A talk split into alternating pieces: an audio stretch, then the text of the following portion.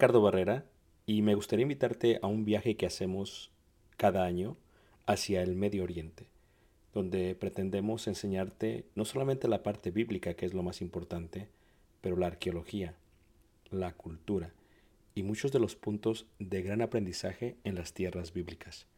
El próximo año estaremos viajando desde Egipto a través del desierto en las jornadas de los israelitas, tocaremos Jordania, veremos una de las maravillas del mundo antiguo que es Petra, subiremos por la tierra de los edomitas, amonitas y los amorreos y entraremos por el río Jordán hacia lo que sería la tierra prometida y finalizaremos con la tierra prometida.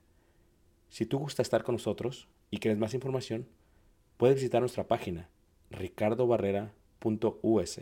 Ahí encuentras la información. Dios te bendiga y espero esta clase sea de edificación. Gracias. Muy buenos días.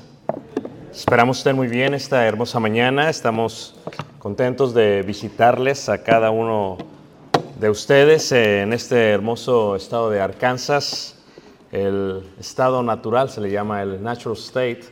Al parecer tan hermoso como Texas y tan hermoso como Oklahoma.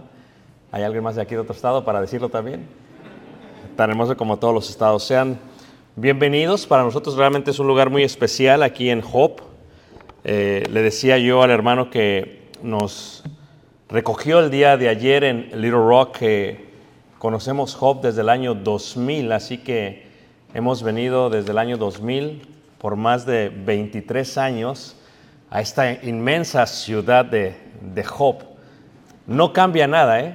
sigue teniendo un mismo semáforo, así que todo es lo mismo, no cambia nada. Y recuerdo, hablaba con, con Juan Carlos, o sea, que en aquel tiempo que vine era el, el, el, estrella de fútbol, porque no había nadie que patease la pelota como él. Pero me pongo muy alegre y a veces me pongo a pensar porque a la mayoría de sus papás los conocí en las reuniones de jóvenes que se hacían aquí y ahora ya son papás de jóvenes y digo, wow, realmente que pasa el tiempo y cada vez o me hago más viejo o no sé qué está pasando, pero reciban un abrazo muy grande de parte de la iglesia a la cual yo sirvo en Elgin. Cuando gusten visitarnos, estamos a 35 minutos al noroeste de, Chicago.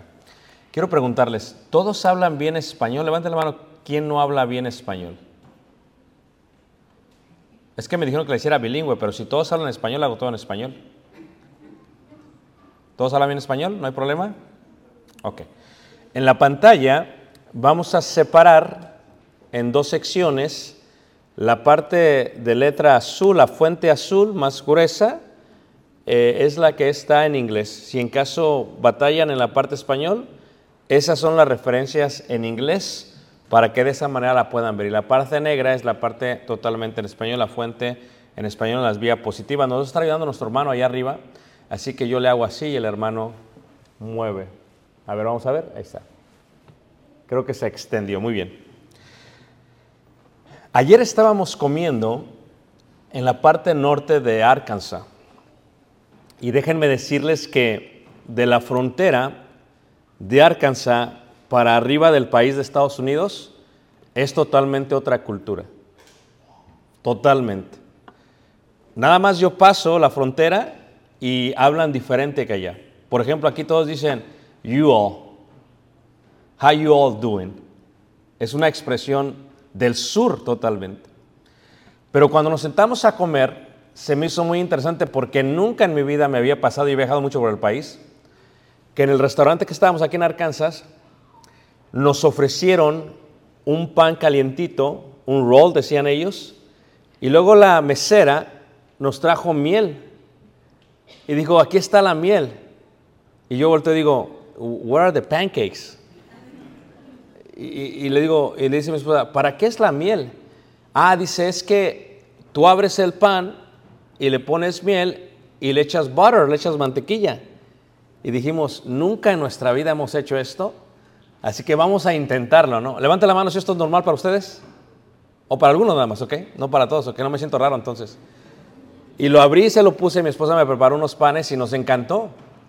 Y dije, wow, que qué rico está esto. Antes de comer todo, antes de comer todo. Es algo que tiene que ver con la cultura del estado de Arkansas, al parecer. Si tú pasas la frontera de Texarkana para el sur en Texas, todo es diferente en Texas. Levante la mano, ¿quién es de Texas? Todo es diferente en Texas. Eso es lo que dicen ustedes.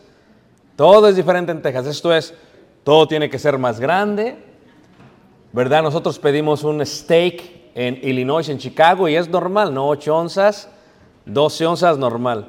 Pero vas a Texas y casi te ponen toda la vaca en la mesa.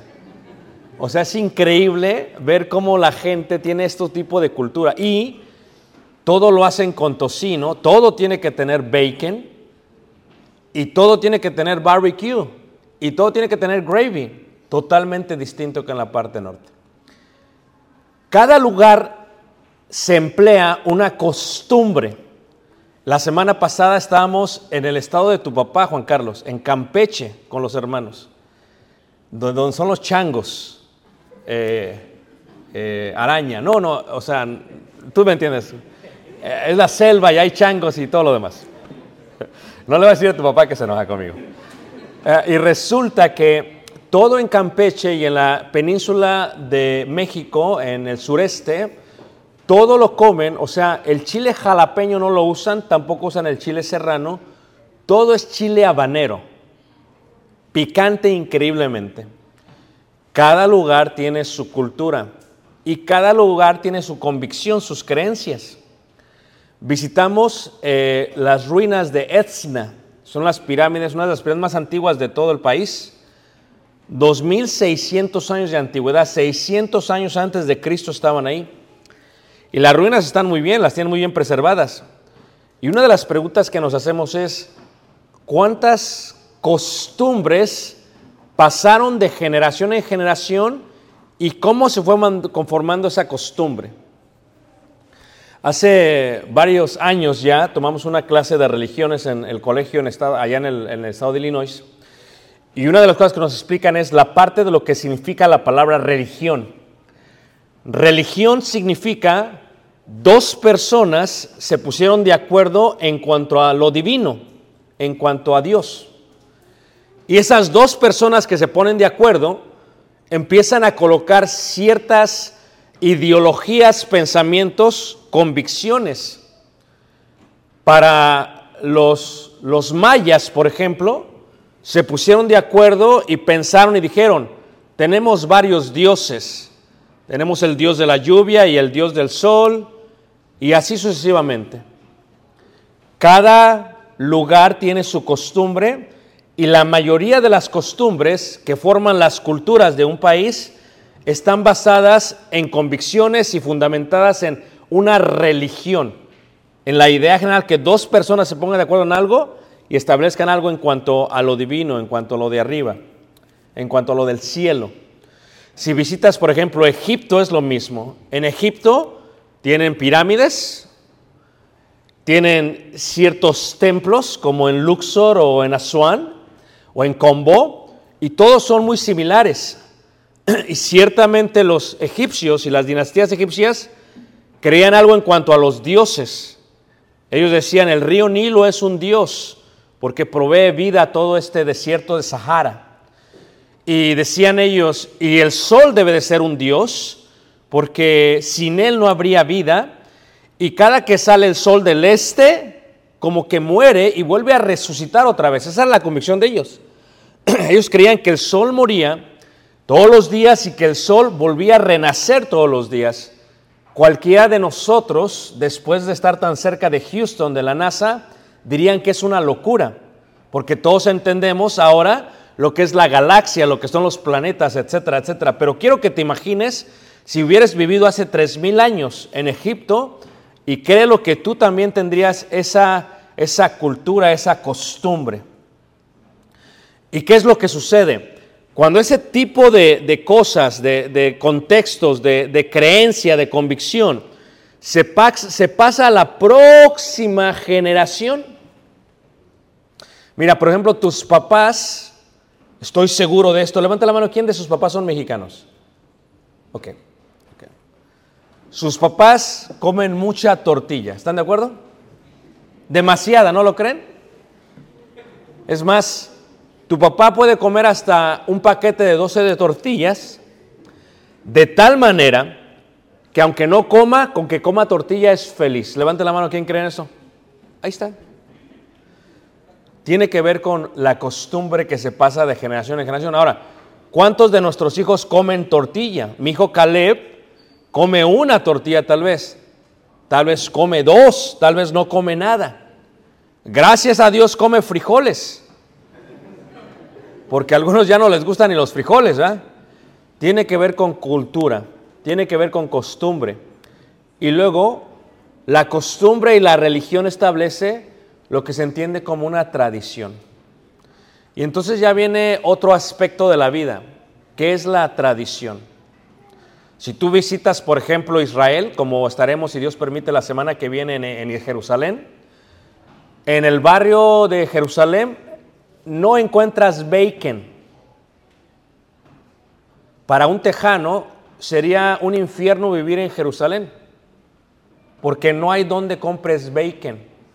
Las leyes israelitas prohíben la venta del tocino, la venta del jamón y todo aquello que viene del puerco. No se come, por lo tanto, chicharrón, no se comen carnitas. Imagínate, no se comen pork chops. ¿Qué haría Texas allá? tiene que ver con una costumbre, tiene que ver con la cultura, pero tiene que ver con la convicción. Tiene que ver con la convicción. Cada país es distinto. Uno de los grandes retos que se forman es que cuando le preguntas a una persona cuántos idiomas hablas, y dice, hablo tres idiomas, y dices, ok, eso eres trilingüe. ¿Y cuántos idiomas hablas? ¿O dos? ¿Eres qué? Bilingüe. ¿Y cuántos idiomas hablas? Uno, eres que estadounidense. You are from the USA. Porque solamente se cree que aquí un idioma es suficiente. Tiene que ver con cultura. Tiene que ver con pensamiento. Y tiene que ver con tradición. Eh, y entonces viene el pensamiento y viene la idea, ¿cómo se forma todas las cosas que practicamos dentro y fuera de la iglesia? y cuáles son realmente un mandamiento y cuáles son realmente tradición. Y esa fue la, ese fue el tema que me dieron y lo voy a tratar de desarrollar de esa manera. Miren, si entendemos la Biblia y vamos a la carta de Colosenses capítulo 2, una de las cosas que vamos a ver es, para Pablo, salir de Jerusalén era totalmente difícil para él. Sí había nacido en Tarso, eh, parte de lo que es el mar eh, Mediterráneo, arriba de Chipre, en la, en la provincia de Cilicia. Cilicia significa cuero negro, porque de ahí sale la mayoría de la piel hasta el día de hoy. ¿Y qué es lo que sucede?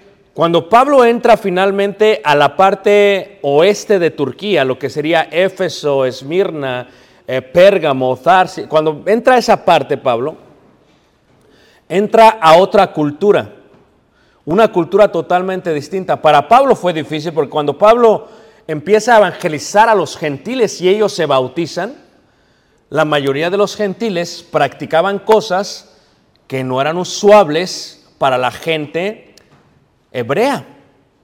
Y hay un choque totalmente propio entre los judíos y entre los gentiles, que ahora son miembros de la iglesia, pero que los judíos traían todos los mandamientos ordenados a Moisés y los gentiles traían todas las tradiciones y costumbres y rudimentos que se habían aprendido en el mundo. Y esto fue lo que causó conmoción en la iglesia. Y Colosa se encuentra solamente manejando a 40 minutos de, de la Odisea, en la parte sur de lo que era Hierápolis, de lo que el día de hoy se conoce como Pamukkale, cerca de Desnisli, como se le llama hoy en Turquía. Y en esta ciudad estaba la iglesia de Cristo en Colosas. Era grande la ciudad. Y la mayoría de los miembros eran gentiles. Y fíjate cómo dice Pablo en cuanto a ello. Colosenses 2, versículo 8, dice así. El contexto es el gran problema que tenían de la influencia tradicional judía y de la influencia tradicional gentil o griega. ¿Ok? Y decía, mirad que nadie os engañe por medio de filosofías. ¿Qué es una filosofía? Tú tienes una convicción, crees que es verdad y la desarrollas en una ideología. Esa ideología se la puedes pasar a tu hijo, a tu hijo. Se la puedes pasar a tu nieto. Y esto sí es aceptado por una gran comunidad y en aquellos tiempos por varias personas inteligentes, se le llamaba filosofía. Hoy en día hay muchas filosofías todavía. Nadie os engañe por medio de qué? De filosofías. Mira, no quiero que sienta mal el muchacho que pasó, pero ese es un ejemplo de cultura. Pasó con su playera y dice en la parte de atrás, The Cowboy Way. Y dice, God, Guns and Glory. O sea, si tú vas a Chicago, es otro contexto diferente. Porque para muchos en el norte no entienden cómo las armas y Dios tienen una fusión. Y si tú vas a Israel o Arabia, cuidado que traigas esa playera. Te la arrancan. Pero estamos en Texas y en Arkansas. Amén. Tiene que ver con cultura, con filosofía y con ideología que está impregnado en nosotros. Luego dice, y huecas sutilezas, según las tradiciones de quienes? De los hombres. O sea, ¿cuántas tradiciones no había en aquellos tiempos? Infinitas. ¿De quiénes? De los que venían de Anatolia, de los griegos, de los romanos, de los que vendrían a ser árabes, de los egipcios, y ellos venían a ser miembros de la iglesia. Y ellos llegaban a la iglesia y ellos ya tenían filosofías, huecas, sutilezas. Pablo les llama en algunas otras partes fábulas, historias, que no son verdad, pero que se las creyeron todos. Una de ellos sería, por ejemplo, Bigfoot. Es una fábula. Y seguro que aquí va a decir que no es cierto, yo he visto el video. ¿Ok? No hay problema. Son fábulas, son cosas que la gente cree y que cree con toda su convicción y que las forma en tradiciones. Según las tradiciones de los hombres, dice, conforme a los rudimentos del mundo. Esto es, imagínate tú, vayamos a un mundo donde no había internet. Si ves cómo antes, cuando tú llegabas a la casa de alguien, decías, hello, how are you? Y saludabas, ¿a poco no? Yes, ma'am. Yes, sir. ¿A poco no? Lo primero que haces ahora es que dices, what is your Wi-Fi password? May I have your code so I can have access to the life? ¿Cuál es la diferencia? La diferencia tiene que ver, imagínate un mundo sin internet y sin medios, ¿qué tan diferente sería? Las tradiciones se han ido fusionando en el mundo por los medios, porque se han magnificado. Abres un video de TikTok y ya sabes lo que la gente hace en el Tibet. Abres un video en, un short de, de YouTube y ya sabes lo que la gente hace en la India. Hace mil años no sabías, era difícil saber lo que se hacía en otros lugares porque no se magnificaba, pero ahora en los medios está todo fusionando. Es una mezcla de culturas, es una mezcla de qué? De tradiciones. Y dice, conforme a los rudimentos y no según Cristo. Si viéramos esto, la primera pregunta que nos vamos a hacer es, ¿qué es un rudimento? Y en la parte en, azul está en, en inglés, por si no me entiendes bien. Un rudimento se considera como las primeras enseñanzas por una civilización, por una generación o por una cultura. Esto es tú, aunque no lo creas, tus papás te han enseñado muchísimas cosas, aunque no lo creas. En México dicen, no puedes comer una rebanada de sandía antes de dormir, porque te va a hacer qué? Daño. Pero si comes 20 tacos al pastor no hay problema. O sea, es ilógico, es, tiene que ver con eso. Ayer que llegamos con el hermano Juan Brand y tenía su, su- su restaurante, imagínate, tacos en el lugar donde he visto las, las sandías más grandes del mundo, ¿no? Cuando vine la primera vez me dice el hermano, el hermano Carlos, dice, te voy a llevar al museo, ¿no? Y yo estoy pensando Chicago, el museo, ah, dije, wow. Y, y luego vi todas las sandías afuera, dije, ¿por qué hay tantas sandías? Porque aquí se hace una competencia de la sandía, ¿qué? Más que grande. Pero eso tiene que ver con tradición. Ahora, es un rudimento. Cuando hablas acerca de Dios, lo que tus padres aprendieron de tus abuelos y de tus bisabuelos y de tus tatarabuelos, se ha ido pasando de generación en generación en generación en generación. Si tú nunca has ido a México, la semana pasada yo llevé a un grupo de jóvenes de la congregación a México y para ellos, ocho de ellos nunca habían estado en México. Y entonces ellos piensan que, que todos los países es como Estados Unidos, ¿no? No es así. Y que todos creen como Estados Unidos. No es así. Por primera vez puedes ver la gran idolatría y lo tradicionalistas que son en otros lugares, porque ves lo que ellos creen. ¿Ves lo que ellos creen? Un rudimento entonces es una enseñanza. Dos personas se pusieron de acuerdo y dijeron, ¿qué es Dios? Di- eh, El sol es Dios. Y se la creyeron. Y se lo pasaron a la próxima y dijeron que vamos a hacer algo para agradecer a Dios. E hicieron una práctica, un ritual religioso y eso vino a ser un rudimento.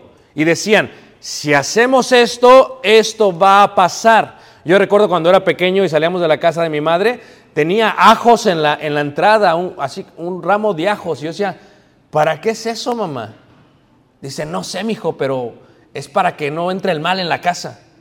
Si visitas, por ejemplo, Turquía al día de hoy, tienen ojos azules en todos lados. ¿Y para qué es? Para que no haya mal de ojo, dicen ellos. Son rudimentos. Y, ve cuántas eh, series turcas están entrando por Netflix eh, a México y a Estados Unidos. Y ahora la gente se empieza a creer porque se está fusionando lo que son las tradiciones del mundo. Así que eso es un rudimento. Les voy a dar un ejemplo. Levanten la mano, ¿quién me sigue hasta aquí, hermanos? ¿No he perdido a nadie? Muy bien. Esto, una más. Nuestro maestro de arqueología nos presentó esto que se encuentra en lo que se conoce en el país de Irán. Y este es conocido como uno de los primeros reyes de todo, de todo el planeta. Él, él se hizo rey, pero después de hacerse rey hizo algo distinto. Dijo, no solamente voy a ser rey, ahora voy a ser Dios.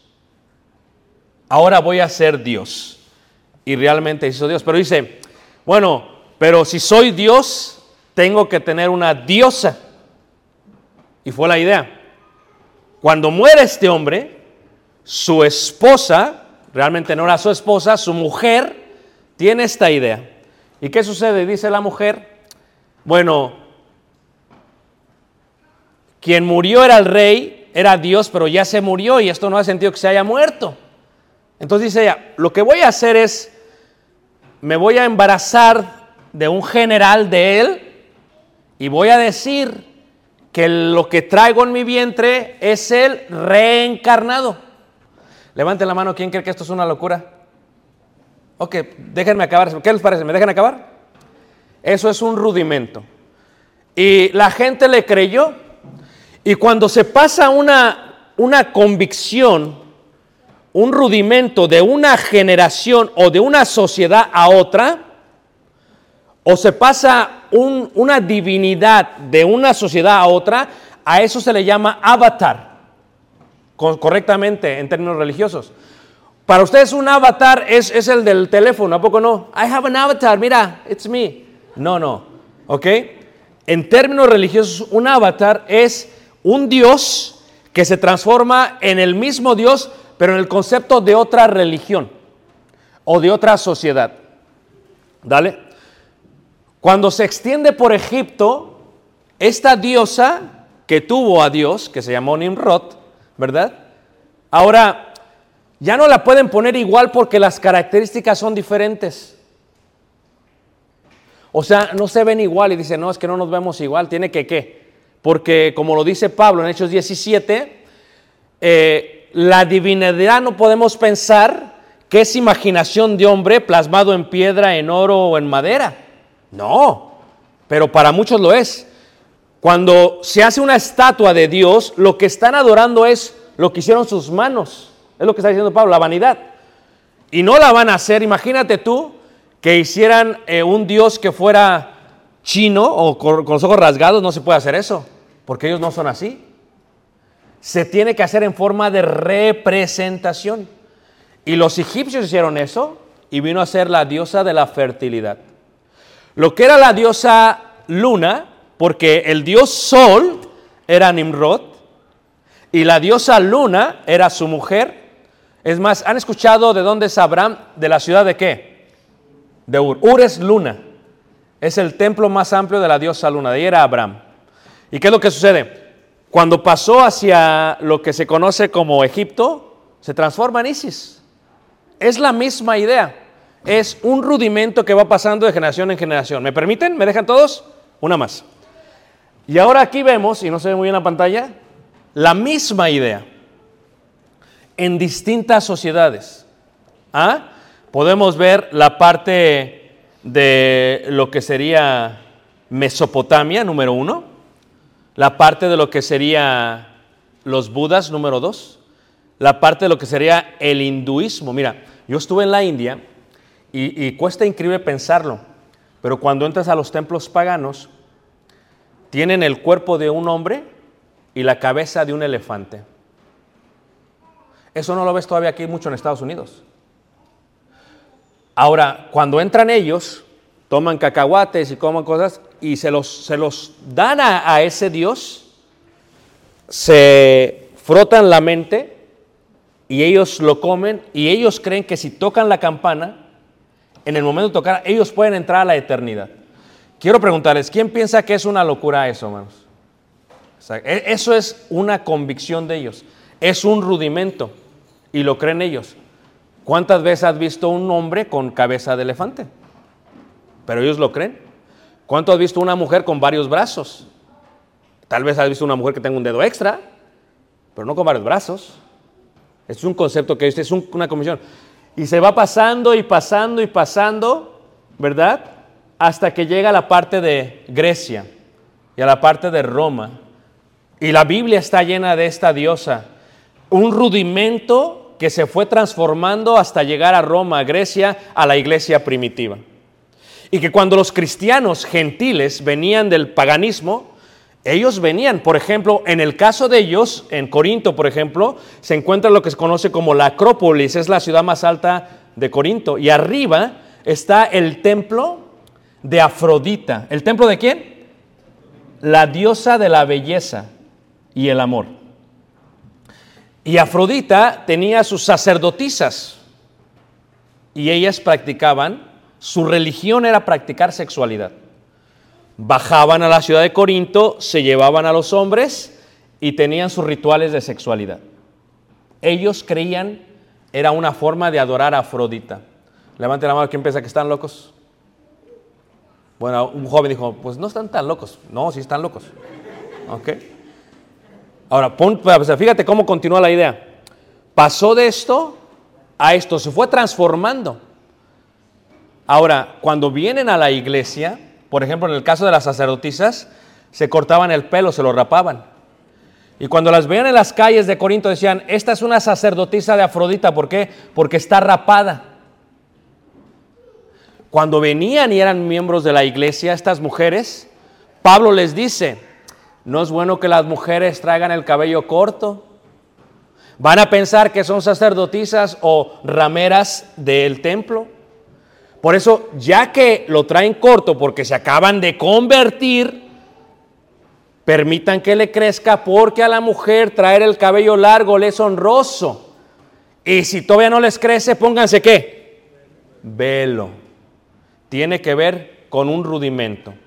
Pablo en Colosas estaba peleando con muchas de las cosas y creencias que traían los gentiles y lo estaban metiendo en la parte. Sigan, ¿qué me están entendiendo? Sigamos pues uno más. El rudimento forma una convicción. La convicción forma hábitos, los hábitos forman costumbres y las costumbres forman tradiciones.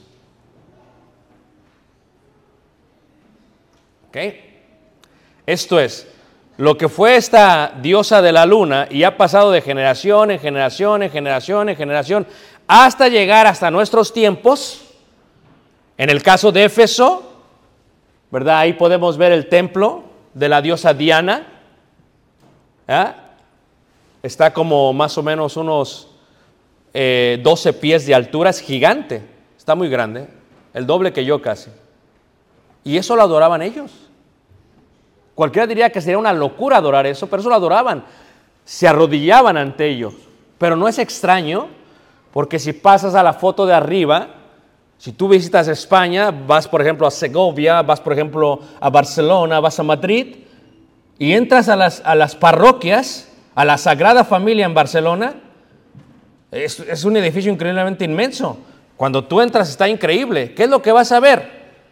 vas a ver a lo que ellos llaman María, a lo que ellos llaman la madre de Jesús, en sus brazos a lo que ellos llaman el niño Jesús, que realmente es una copia totalmente de la diosa de la luna. Es lo mismo, un rudimento se fue, se fue, se fue, se fue, hasta que llegó a una tradición. Pero cuando se conquista el nuevo mundo, cuando se conquista América y se viene, hay un problema. Y no sé si en tu familia haya familiares racistas. ¿Hay, racistas en tu familia? ¿No? ¿No los hay? Porque dicen a veces, no hombre, estás bien negro. Estás bien moreno, dice. ¿Ahí sí o no hay? Y dicen, ay, pero mi tía tiene los ojos verdes. Es como de la España. O sea, fíjate el concepto. Cuando llegan los españoles a México, ¿cómo les vas a presentar una madre blanca? con ojos azules. No, no, no entra. Porque imagínate tú a tu bisabuelo, si tú eres mestizo como yo, y de pronto llegan los españoles y te dicen, esta es tu mamá. No, no, no es mi mamá. Entonces se les ocurrió la idea, y es una idea, y lo puedes investigar en los libros que históricos en el Vaticano, porque ahí están, donde cuando fue, según ellos, el milagro de, de Diego y hubo la aparición de la Virgen de Guadalupe, está investigado que es una mentira. Ellos mismos, los católicos, no lo podían comprobar. Pero había tantos filigreses ya en México que ¿cómo se lo vas a arrancar? Es más importante la tradición que, ¿qué hermanos? Que el mandamiento. ¿Y cómo se formó? Ahora ves totalmente una mujer indígena que no es popular en España hasta hace solamente 20 años cuando empiezan a llegar todos los inmigrantes de Latinoamérica. No es popular en España, te lo digo porque estaba en España. ¿Qué sucede ahora? Ahora ves una mujer indígena que tiene una representación del pueblo y cuando tú le hablas a alguien y le dices, ¿es esta tu madre? Y dicen, sí, pero porque su padre le dijo eso y su abuelo le dijo eso y se fue pasando hasta, hasta los rudimentos de... Y lo que está haciendo Pablo en Colosenses es, no, no, mirad que nadie se engañe por medio de filosofías y huecas utiles según las tradiciones de qué? De los hombres. Aún en Chicago se hizo ya un templo, un altar a la Virgen. Y los americanos y afroamericanos dicen, ¿esta quién es? Para ellos es raro, porque tiene que ver con una tradición y con una cultura. Levanta la mano que me está siguiendo. Es así como se forman las tradiciones. Una más, hermano. En Gálatas capítulo 4, en el versículo 8 dice, ciertamente en otro tiempo, no conociendo a Dios, servíais a los que por naturaleza no son qué? No son dioses. O sea, levante la mano, ¿quién era eh, parte de la religión popular, como yo? Ok, casi todos los papás. Y nosotros que éramos parte de la religión popular, ¿qué decíamos? El 12 de diciembre para nosotros era un día especial. ¿O no es cierto? Y más vale que te comas los tamales. Y teníamos que hacer el peregrinaje a la Basílica de Guadalupe. Y teníamos que hincarnos, era parte de esta tradición. La pregunta es, ¿es una tradición de hombres o es un mandamiento de Dios? Yo creo en María, la madre de Jesús, y creo que fue mi hermana en la fe, porque he quitado todas las tradiciones de lo que es el concepto de María. Pero si tú ves toda la Biblia, nunca vas a hallar el nombre Guadalupe. No lo vas a hallar. Lo siento si alguien se llama Guadalupe aquí, ¿qué? O a veces hay hermanos que llaman Guadalupe, ¿eh? está bien, le dicen Lupe, está bien. No lo vas a hallar, porque está basado en un concepto de tradición. Ahora, el 12 lo teníamos que hacer y teníamos que hacer el 24 y el primero y el 6 y, veníamos de un concepto y de una fusión de grandes tradiciones y decía, ciertamente en otro tiempo Ricardo, cuando no conocías a Dios, Ricardo, servías a los que por naturaleza no son dioses. Sí, me hincaba, adoraba, hacía todo lo que tenía que hacer, mas ahora conociendo a Dios, y me gusta cómo Pablo hace una pausa, dice, o más bien siendo conocidos por Dios. No es como que tú conociste a Dios, Él te conoció a ti. Y dice ahí, ¿cómo es que os volvéis de nuevo a los débiles y pobres rudimentos a los cuales os queréis volver a esclavizar? Fíjate, muchos hermanos en la iglesia dicen que el concepto aquí es judío. Déjame decirte que no han entendido la carta de Colosenses. La audiencia de la carta es casi en su mayoría gentil. Sí había judíos, pero no había muchos. Y te lo dice la arqueología y te dice la ciudad cómo vivían. Las sinagogas que había en la ciudad de Colosas en el tiempo que se escribe la carta. Están hablando a gentiles. Tenían un concepto errado en cuanto a ellos. Para ellos, para Anatolia, porque ahí se encontraba Colosas, creían en este Dios y en este Dios y en este Dios. Tenían días y días dice Pablo, no, no, ¿de qué sirve que he trabajado con ustedes si van a hacer lo mismo que antes? Dice, ¿cómo te puedes volver a, a esclavizar? Versículo, eh, eh, el próximo versículo dice, guardáis los días, guardáis los meses, guardáis los tiempos, guardáis los años. Me temo de vosotros que he trabajado en vano con vosotros, hermanos. Escuchen bien, eh, espero no ofenda a nadie, pero, pero imagínate tú, hermanos, que Pablo se vistiera de, de una tradición como Santa Claus. Imagínate tú. Cuando Santa Claus es una tradición alemana, fundamentada en las regiones alemanes, en Holanda, y que fluye a través del prospecto católico y que como no se los pudieron quitar, pues dijeron vamos a hacerlo también, lo convirtieron. Lo mismo pasó en México. Si tú visitas Oaxaca, en Oaxaca, en todos los pueblos mágicos, tienen sus señores, sus patrones, que en los tiempos anteriores a ellos, ¿verdad? De los primitivos, eran sus costumbres. Yo estuve en Guatemala hace solamente unos meses. ¿Alguien es de aquí de Guatemala? ¿Y qué pasa? Llegué a Guatemala y, llegamos a Quiché y fuimos a este pueblo, Chichicastenango, y vi el templo católico y enfrente le dije al hermano, ¿y qué es este altar? Porque los altares, si tú estudias religión, no están afuera, están adentro. Dice, ah, es que hermano, dice, es que este altar, dice, es desde los mayas. Y todavía hacen rituales mayas en el templo católico. Dije, pero ¿por qué? Dice, es que no se los pudieron quitar. Lo mismo hacen en Oaxaca, lo mismo hacen en varios estados. Pero como ustedes han crecido en Estados Unidos, no han visto esa parte. Ven otra, otra parte de tradición y otra parte de fusión. Levanta la mano que me está siguiendo, todos aquí. Una más. Así que cuando se ve este concepto en aquel tiempo, uno de los grandes problemas de los griegos era cómo le hacemos porque la iglesia tiene esto arraigado. ¿cómo le hago para sacar de la iglesia todo esto? ¿Cómo, lo- cómo el cristiano puede decir, esto es tradición, esto es mandamiento? Es difícil, totalmente, porque a veces es natural. O sea, si tú, eh, como varios de los jóvenes que llevamos a México, si tú nada más has vivido en Estados Unidos y nunca has salido de Estados Unidos, piensas que todo es como Estados Unidos. O sea, me dice una de las muchachas, ¿y por qué llevamos, why do we have to take uh, toilet paper in the car? Ah, le digo, es que ahorita vas a ver, porque cuando llegues al baño te vas a dar cuenta que no hay, no hay papel. ¿O cuándo ves eso en Estados Unidos?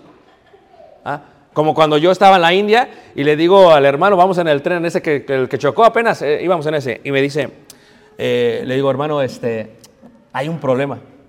Le digo, what is the problem?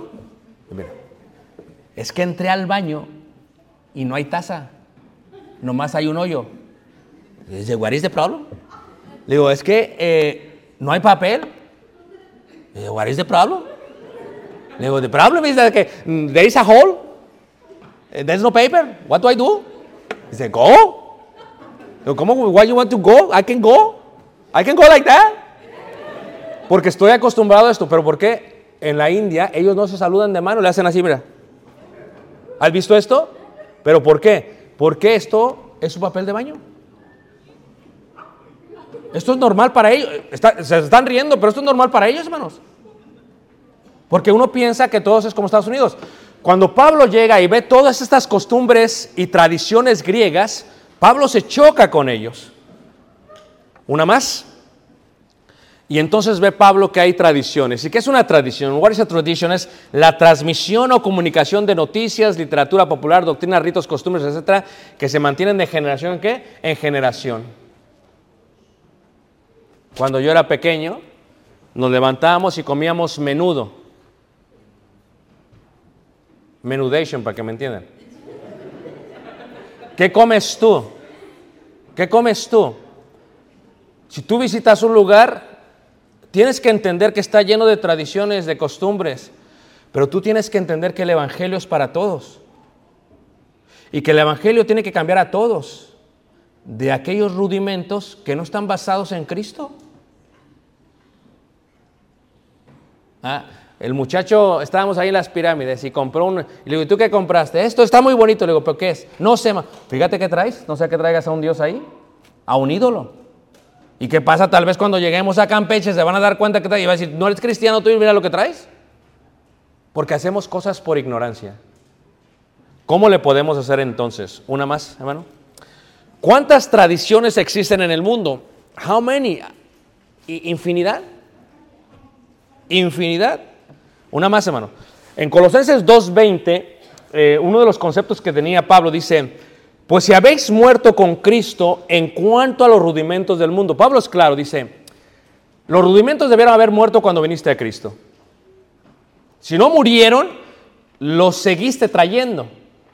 Y si los seguiste trayendo, no puedes tú pensar en tu mente que, que, que esa es una nueva criatura, porque eres como una criatura revolcada. Si viniste a Cristo, debiste dejar los. Si no los dejaste, y Pablo lo entiende, y dice, porque como si vivieses en el mundo, sometéis a preceptos tales como no manejéis, ni gustéis, ni aún toquéis. O sea, entiendan ustedes, hermanos, cuando tú conoces a alguien de la India, por ejemplo, que practica el hinduismo, es gente muy pacífica. Y tú dices, así quisiera yo ser de paciente. Paciente. Imagínate, eh, una vez veía a alguien que estaba haciendo broma, decía, imagínate a alguien de la India que, que, asalte un banco. Son muy amables, hermanos. ¿Cómo lo va a asaltar? ¿Me, dan, ¿Me dan el dinero, por favor? Es gente muy amable y eso está basado en su cultura. Gandhi tenía esa... Y cuando tú lo ves dices, ok, pues esto no está tan mal, esto es algo bueno, es algo positivo. No está mal. Y es lo que está diciendo Pablo. En conformidad a mandamientos y doctrinas de hombre, cosas que todas se destruyen con el uso. Tales cosas tienen a la verdad cierta reputación. Claro, cuando tú los ves dices, pues este es más paciente que el hermano en la, en la fe. Este tiene más dominio propio que el hermano en la fe, pero dice, tales cosas tienen a la verdad cierta reputación de sabiduría en culto voluntario, en humildad y en duro trato del cuerpo, pero no tienen valor ninguno contra los apetitos de qué? De la carne. ¿Por qué?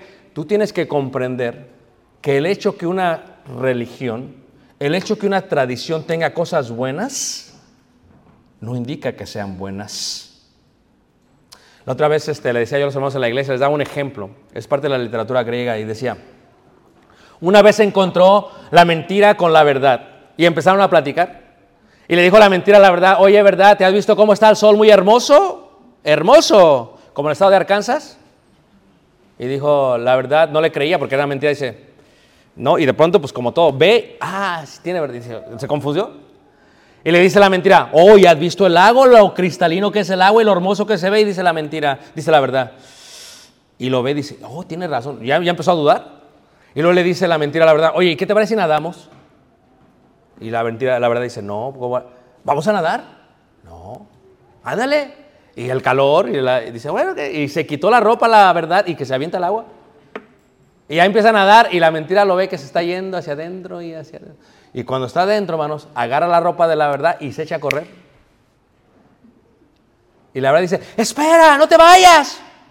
Y sale y está, ¿qué? Desnuda. Y entonces la mentira se pone el vestido de la verdad y entonces toda la gente, oh, mira", y todos le creen porque trae la vestimenta. Así son las tradiciones de los hombres. Están basados en una mentira están vestidos de verdad. Y la gente se la cree. ¿Y qué pasa cuando alguien como Pablo dice, acaso me he hecho, ve el contexto de Gálatas 4, me he vuestro enemigo por deciros la verdad? Fíjate lo que hace Pablo. Pues sí. Llega Pablo, les dice la verdad tal y como es, la desnuda, tal y como es, la verdad desnuda, y, y cuando todos ven a la verdad desnuda, todos, ¡ah! No la quieren ver, porque está desnuda.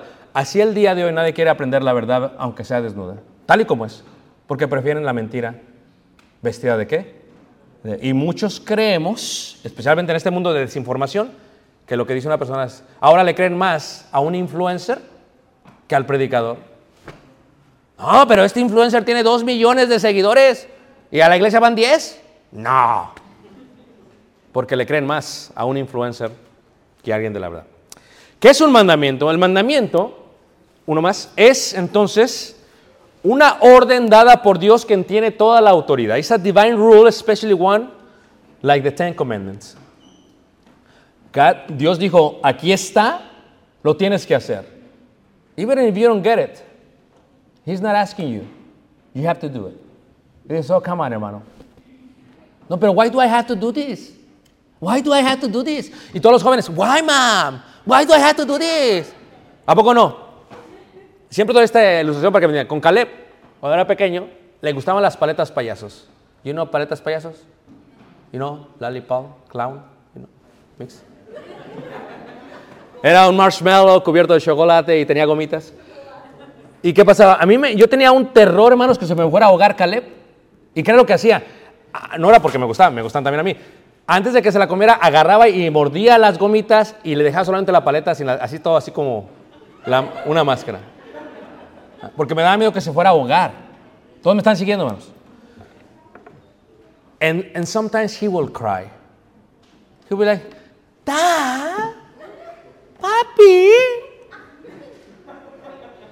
Pero él no entendía. ¿Sí?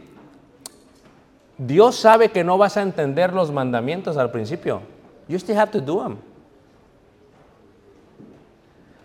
Todos los mandamientos que Dios ha dado es por el bien de la gente. You still have to do. ¿Ok? Ahora, cuando hablamos de los mandamientos, lo primero que se nos viene a la mente es el monte Sinai. Sinai significa dientes, son cinco puntas, la punta más importante es la punta de Moshe, donde estuvo Moisés, son cinco, ¿ok? Ahí se de los diez mandamientos. Y en el valle, abajo en el desierto del Sinaí, se dan realmente los 613 mandamientos. Y entre todos son 613 mandamientos. Ahora, cuando ven los mandamientos, uno más, se les separa en varias secciones, ¿no? Los 10 mandamientos, las tres secciones, y todo era lo que practica- practicaban los judíos. No preguntaban por qué. Listen to me, ya son jóvenes, ¿ok? If you were a Jewish woman and you were going through your period, you could not have gone to the temple, the tabernacle, or the synagogue. You literally have to purify yourself after your period was over. Ahora, las mujeres no eran como, pero why? Why do I have to do that? No. No, no cuestionaban. Obedecían al mandamiento aunque no lo que. Eso se le llama un decreto. No lo entiendes, pero lo tienes que hacer. En aquel tiempo, imagínate, tienen que adorar, nadie puede entrar al tabernáculo, solamente los sacerdotes. Ya me imagino los milenios, ¿a poco no? But why? Yo también estoy preparado como aquel, yo también quiero entrar. Milenios, ¿ok? Gen. Oh, I'm jumping. I'm jumping. Generación de cristal. I don't even want to go in there. Aunque no los entiendas, lo tienes que hacer. Cuando Dios da un mandamiento, aunque no lo entiendas, lo tienes que hacer. Pero cuando lo entiendes, cuando Caleb creció, cuando creces y lo entiendes, dice, ah, this is why I have to do it. A ver, levanten la mano honestamente. Hay muchos de aquí que no se lavan los, cepillan los dientes al dormir. La verdad. No lo van a decir en forma pública. Pero cuando uno crece, está sobre tus hijos. Lava, cepíllate los dientes antes. ¿Por qué? Porque se te caen. They decay. And it is a prevention. You don't get it when you're a kid.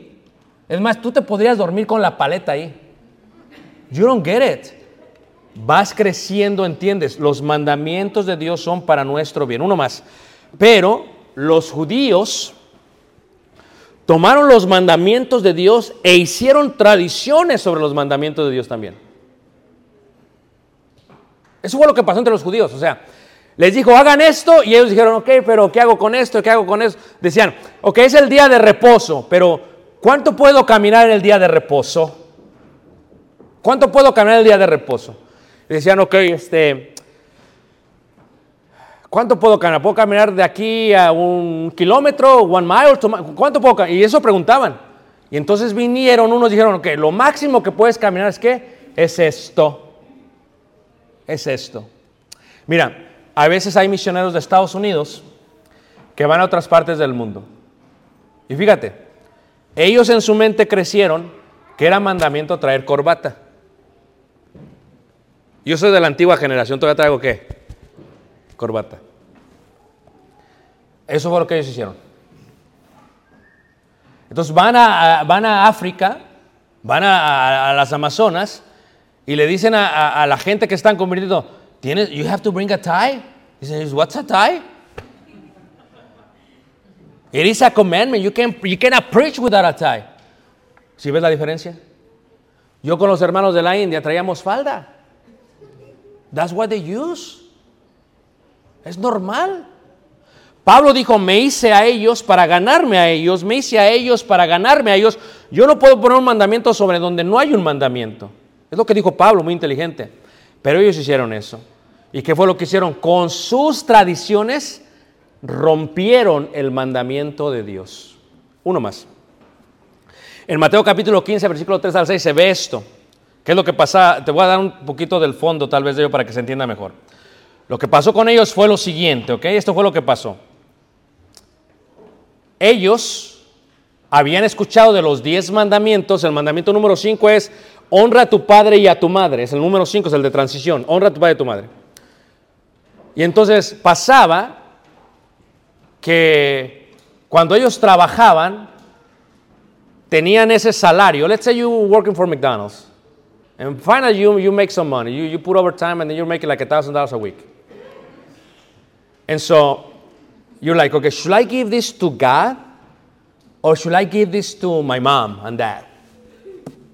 Or should I spend all of this in Amazon? It's so confusing.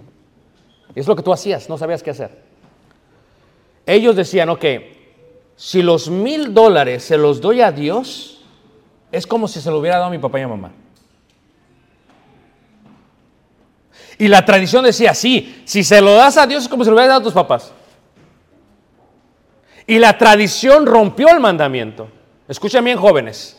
Molly ya, Molly ya trabaja. You make money, and a lot. ¿O no? Yes, you do. Y Enrique también. No pueden decirle a ustedes, es que le voy a, papá, lo que te iba a dar, porque you guys should be helping your mom and dad now. Are you? Yes or no? Even if you don't get it, you have to do it. Fíjate, cuando tú vas a ayudar, imagínate que tú dices papá, papá, te iba a ayudar con esto, pero guess what? Mejor lo voy a dar de la ofrenda. No. Y fue lo que hicieron los judíos. Cuando una tradición rompe el mandamiento, la tradición está mal. I'll give you another example, okay? Don't take me wrong, just so you get it. A veces como joven, you're such a sweet little girl. You obey your mom and dad. Ooh. Se viene el Mother's Day. Ooh, girl. You're like so good to your mom. You cook for your mom. You put flowers for your mom. You clean for your mom. And then the rest of the year, you forget your mom. Ese, esa tradición rompió el mandamiento. Y el problema con las tradiciones es que las tradiciones rompen los mandamientos. ¿Es lo que está diciendo Jesús? Jesús dice, respondiendo, él dijo, porque también vosotros quebrantáis el mandamiento de Dios por vuestra qué? Tradición. Porque Dios mandó diciendo, honra a tu padre y a tu madre, y el que maldiga al padre, a la madre, muere irremisiblemente. Pero vosotros decís, cualquier que diga a padre o a su madre, es mi ofrenda a Dios todo aquello con que pudiera ayudarte, fíjate. No, Molly, you have to, I mean, you have to be making at least $100 a week. That's just my assumption. You make more, but that's my assumption. I hope you're not just giving your mom $10. You got it. Come on. Amen, Enrique. Pero you too. Y todos los demás. Y Caleb también cuando trabajes. ¿Me escuchaste, Caleb? Pero dice Caleb, pero Dad, you seem to be okay. You don't need. It's not about what I need. It's about the commandment. Honra a tu padre y a tu madre. Y si lo haces, te va a ir bien en esta vida y vas a vivir muchos años. ¿Lo creen ustedes, hermanos? Eso no es una tradición, es un qué. Y lo que tú tienes que hacer es que en la vida como cristiano, fíjense jóvenes, pónganme atención, tienes que siempre preguntarte, ¿lo que hacemos en la iglesia es una tradición o es un mandamiento? Y la manera para afinarlo es esto. Tú estudiate el libro. Estúdiate el libro. Y si no se encuentra en la Biblia, ¿para qué lo estás haciendo? Porque aquí está el mandamiento de Dios. Tú lo estudias y dices, ok, cuando llegamos a la iglesia hacemos esto y hacemos aquello y hacemos esto. Por ejemplo, en la India, las mujeres de un lado, los hombres de otro lado, porque no se pueden tocar. ¿Ah? No se pueden tocar. Imagínate que yo regresara y dijera, ok, los y empezara, ¿y por qué es mandamiento de lo primero? Sería, pero ¿por qué, hermano? A ver, ¿dónde lo dice la Biblia? Sácale la Biblia. Y así es como tú vas a ir conformando tu convicción en cuanto al Dios Altísimo, adorando al Dios Altísimo, no en las tradiciones de los hombres, sino en la palabra de Dios. Porque decían los antiguos, ¿cómo conoce a Dios? A través de la palabra. ¿Y para qué se forman sus mandamientos? Para obedecerlos, por mi bienestar, porque cualquiera que dice yo le conozco y no guarda sus mandamientos, el tal es mentiroso. Por lo tanto, this is how you know the difference. Es mandamiento cuando viene de aquí, todo lo demás es cuando viene del mundo. Y luego llega el punto. Well, está mal comer frijoles, hermano. ¿Qué dice la Biblia? Yo no veo que diga la Biblia frijolikes. La Biblia te manda que des gracias por los alimentos, que Dios todo lo creó para eso. Pero si los frijoles fueron dados a la Virgen de Guadalupe, cuidado. Ya cambia el contexto porque Pablo dice, no hagas tú que por la comida, la idolatría, tu hermano más joven, caiga y peque. La Biblia es muy clara. El que no la quiere entender, porque no la quiere entender. ¿Y qué pasa? A veces traemos tantas cosas del mundo que es difícil despojarnos de todo. Pero aquellos que creen en Jesús, en el Hijo de Dios y que han entregado su vida, no les será difícil dejar todo aquello que no edifica. Porque todo nos es lícito, pero no todo qué? Edifica. ¿Me entendieron la lección, jóvenes? So la pregunta es, how do I know, hermano? How do I know? Sometimes I'm confused. Yeah, because you're confused because you keep listening to the influencer. Por eso querían vetar o quieren vetar TikTok. Dicen los chinos, ¿cómo atontamos a los estadounidenses? Los atontamos cuando pasan tres o cuatro horas viendo videos y no aprenden nada de los videos. Es algo normal. Pero el que tiene los ejercitados, dice la Biblia, entre el discernimiento del bien y qué? Y del mal. Hermanos, jóvenes, escúchame bien. No dejes que la tradición corrompa el mandamiento. No digas, oh, I'm a little girl, just, you know, May 10 or the second week of May. No, no, no. Usted, ¿cómo se llama tu hija? Escúchame, Denise. Because I told this to your aunt and to your dad and to everybody else. And I know your grandma and your grandpa, and I've been in Juarez, and I know your tíos and your tías. I know I've been in El Paso, I know everybody. Escúchame. Hazle caso a tu mamá. Aunque no haga sentido. Cuando te diga tu dad, mija, sweep. ¿Cómo se dice? Thank you, dad. A ver, let's practice. Mija, sweep. Eso. ¿A poco no? Lava el baño. No, no, no es así. ¿eh? ¿A poco no? Los hijos tienen que obedecer a sus padres. Al rato practico contigo, Cale.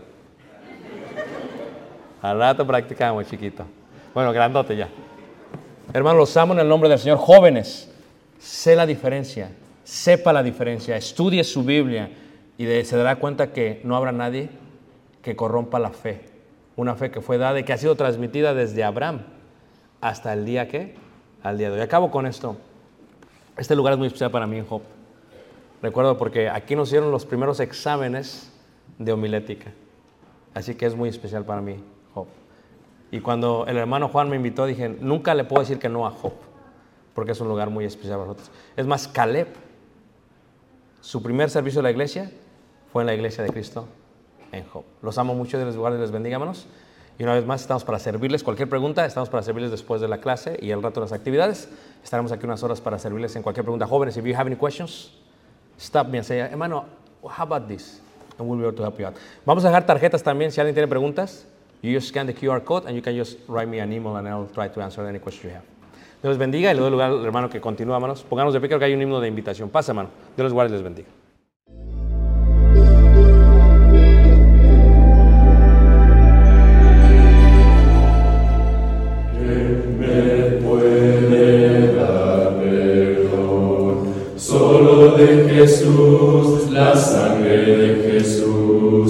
Y un nuevo corazón. Solo de Jesús, la sangre